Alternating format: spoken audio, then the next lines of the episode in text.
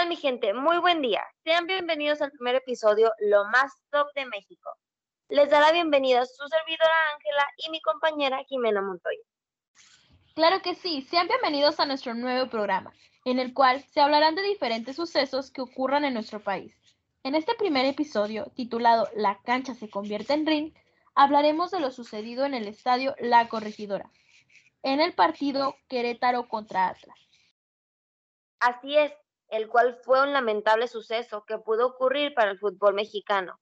Pero para hablar mejor sobre el tema, nos acompañará nuestro equipo de investigación Isabela, Fernanda, Kenia, Alberto y Fátima, los cuales se adentraron más a este tema. Es un placer estar el día de hoy en su programa. Muchas gracias por su invitación. Sí, muchas gracias por la invitación. No es nada, para nosotros es un placer el tenerlos aquí. Ahora sí, demos inicio con el primer episodio. Primero que nada, Kenia, ¿qué nos puedes decir de lo que ocurrió? El suceso del que tanto se habla, Jimena, ocurrió el sábado 5 de marzo de este año, durante un partido amistoso entre los dos equipos que cuentan con la porra más problemática.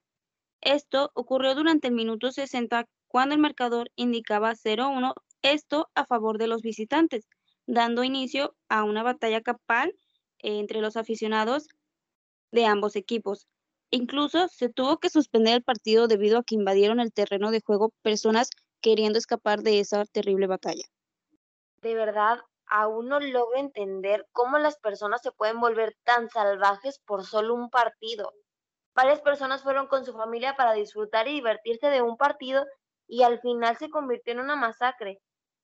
En eso tienes toda la razón, compañera. Es increíble cómo la gente puede comportarse de esa forma solo por un partido.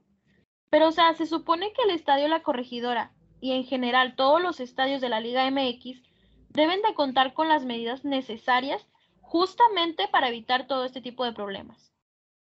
Pues existe un rumor el cual hace mención que lo que pasó fue algo planeado. ¿En serio? ¿Y crees que nos puedas contar algo al respecto de esto? Claro que sí, estas son sospechas que tiene Adolfo Grillo, quien es el director general del equipo de Querétaro, ya que reconoció que la seguridad del estadio se vio algo rebasada, ya que los hechos ocurrieron de manera repentina y la seguridad no pudo reaccionar de manera adecuada. Pero, o sea, ¿por qué tiene esas sospechas? ¿Acaso él vio todo lo que pasó con sus propios ojos? ¿Le contaron? ¿O por qué está diciendo esto?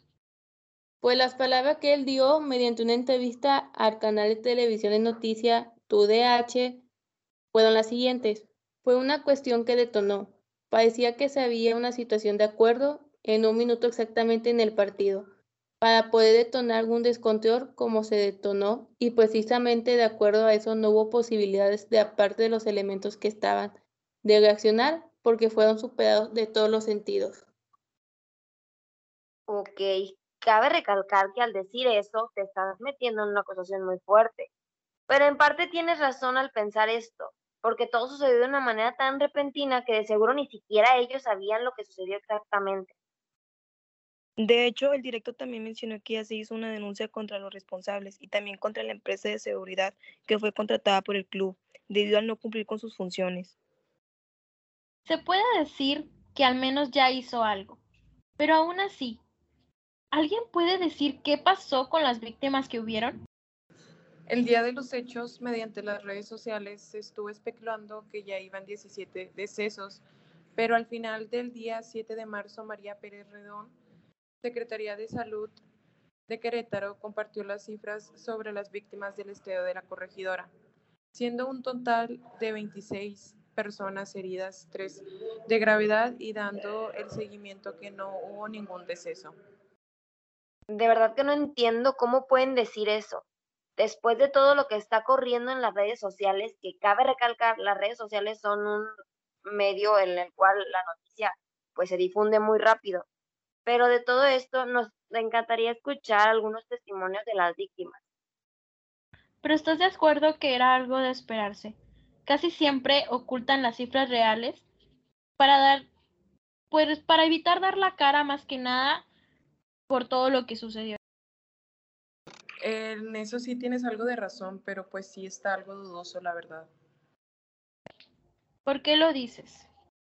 David Medrano, periodista de TV Azteca de los más experimentados del medio, difundió la información de los 17 decesos mediante Twitter, aunque no contaba con los reportes oficiales sobre las víctimas del conflicto, conflicto perdón, Querétaro contra Atlas, ya que el reportero es aficionado del Atlas, por lo cual es acusado a difundir fake news sin contar con la información adecuada. Ok, teniendo en cuenta todo esto, pues si es algo de pensarse bien, puede que sea cierto o puede que no. Es más fácil culpar a una persona para no asumir las consecuencias de lo sucedido, como en todos los casos se hace. Tienes toda la razón, compañera.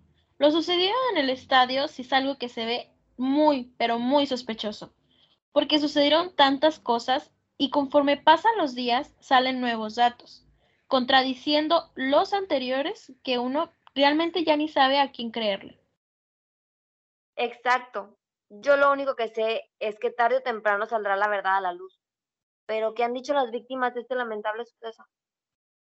Una de las víctimas, la cual se llama Fran Ceballos, el cual es un aficionado del Atlas, comentó que estaba todo normal durante el partido, cada equipo con su porra y cantando canciones como en cualquier partido. Cuando de repente él afirma que vio cómo aficionados de Querétaro empezaron a correr de su zona, acercándose así a los aficionados del Atlas. O sea, entonces podemos decir que él vio cómo inició todo este conflicto. Así es, de hecho, él afirma haber visto cómo comenzaron a acorralarlos llegando a la zona familiar y cómo comenzaron a golpear así a los aficionados del Atlas. Wow, de verdad que es una pena que haya vivido esa situación, no me imagino lo que sintió. Pero, ¿y qué sucede con las autoridades? ¿No hicieron algo al respecto? Fue todo lo contrario.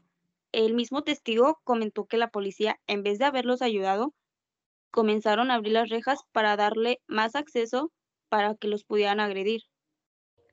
Entonces, por lo visto, el rumor que se está diciendo de que todo fue planeado puede ser cierto.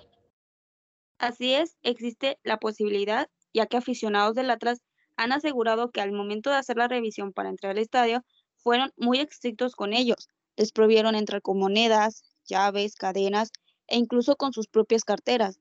En cambio, a los del Querétaro, al momento del ataque, se encontró que traían picayelos, piedras, navajas e incluso algunos se encontraron hasta con pistolas.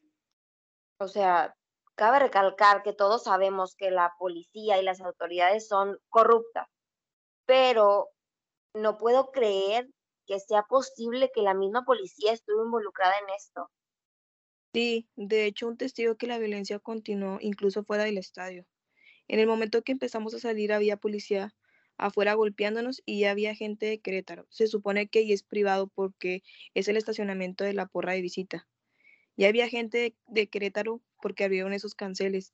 Nos apedrearon y tardamos como una hora en poder salir del estacionamiento porque nos tenían todos acorralados y la policía no hizo nada. Estas fueron sus palabras exactas. Es lamentable que las mismas autoridades que se supone que están para protegernos sean cómplices en un acto tan deprobable. Incluso son las mismas autoridades las que niegan que hubo personas fallecidas, a pesar de que testigos afirman que vieron varios cuerpos inertes. Uno de ellos mencionó que sí hubo bastantes fallecidos. Sus cuerpos inmóviles tirados alrededor del estadio seguían siendo golpeados por la ficción de Querétaro. Los desnudaron y golpearon en la cabeza con un picayelo. Después de escuchar esto, aún es, es sorprendente que aún las autoridades sigan sin resolver realmente lo sucedido.